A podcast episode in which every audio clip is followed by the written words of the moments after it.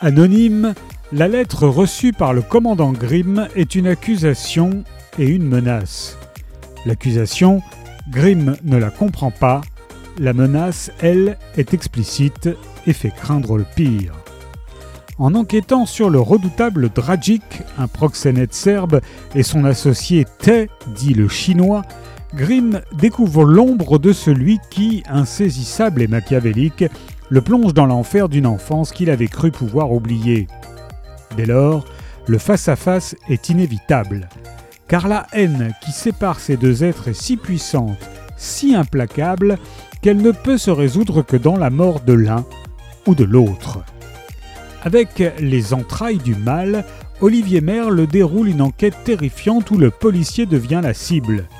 Décidé à se libérer d'un terrible secret, le commandant de la PJ de Rennes s'apprête à livrer son plus dur combat. Les entrailles du mal d'Olivier Merle est paru chez Ixo.